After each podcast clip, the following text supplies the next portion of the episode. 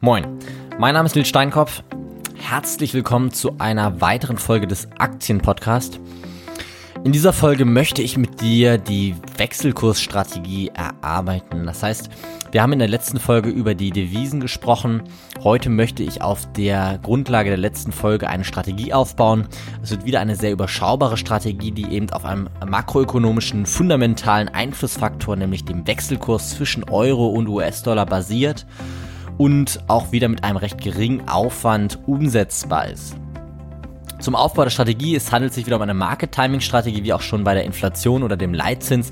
Das heißt, wir steigen in den Markt ein und aus, je nach Phase und versuchen durch dieses Ein- und Aussteigen ähm, eben eine erhöhte Rendite beziehungsweise eine reduzierte Volatilität und ein reduziertes Risiko zu erzielen.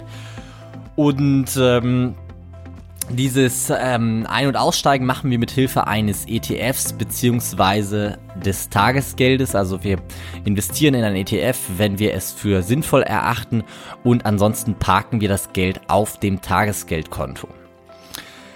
Zur praktischen Umsetzung. Wir kontrollieren einmal im Monat zum ersten Handelstag ähm, unseren Indikator und investieren dann, wie gesagt, mit Hilfe eines geeigneten ETFs ähm, in, ähm, in den Markt oder alternativ parken wir unser Geld auf dem Tagesgeldkonto.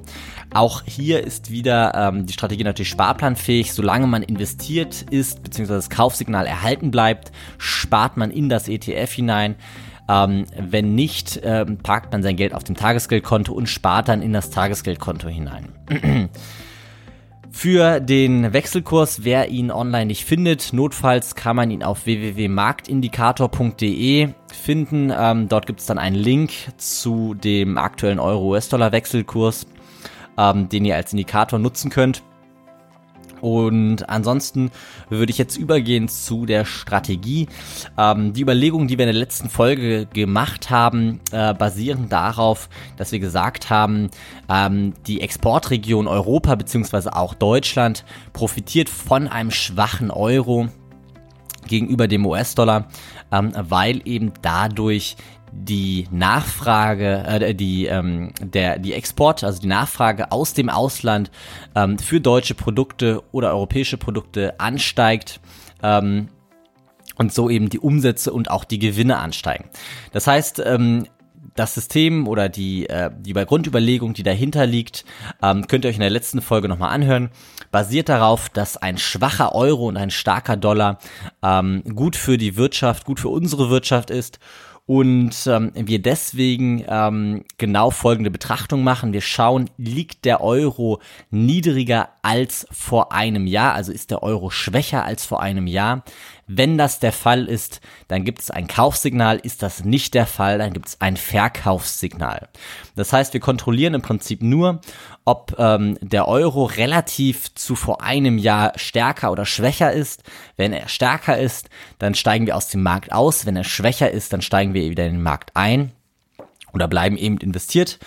Und genau dieses Vorgehen ähm, hat uns im Backtest von 2000 bis 2017 also in den letzten 17 Jahren eine Performance von 114 gegenüber 88 Prozent äh, ermöglicht. Das heißt, 114 Prozent haben wir mit der Strategie ähm, ähm, erzielt, wenn wir in den DAX ein- und ausgestiegen wären. Hätten wir eine Buy-and-Hold-Strategie auf den DAX gefahren, hätten wir eine Performance von 88 Prozent erzielt und ähm, man muss aber dazu sagen, es war mit 29 Transaktionen äh, möglich. Das heißt, wir haben 29 Transaktionen in 17 Jahren gehabt, also circa 1,7 Transaktionen pro Jahr, die uns zu dieser erhöhten Rendite geführt haben. Und ähm, nichtsdestotrotz wird da Geld übergeblieben sein. Wenn wir 10.000 Euro investiert hätten, wären diese zu 24.000 Euro beziehungsweise zu 18.820 in einer Buy-and-Hold-Strategie geworden. Das heißt, wir hätten fast 6.000, äh, fast 5.000 Euro, ein bisschen mehr als 5.000 Euro ähm, mehr äh, erzielt, also eine höhere Rendite erzielt. Mh hm. Und das Interessante ist auch, dass in dem Vermögensaufbau ein geringerer Maximum Drawdown ähm, existiert hat. Also wir sind, der Gesamteinbruch in unserem Vermögensaufbau war geringer.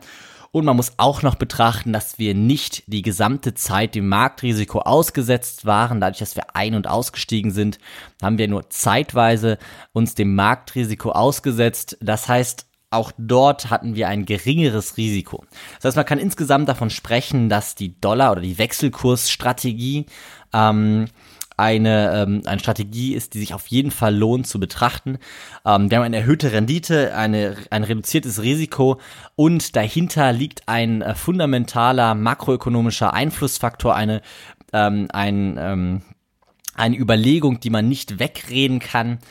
Und auf dieser Basis kann man wirklich sagen, dass die Strategie ähm, sinnvoll ist, dass die Strategie zu beachten ist und ähm, es ist der dritte Baustein des Marktindikators. Das Interessante kommt nämlich erst noch in den nächsten Folgen.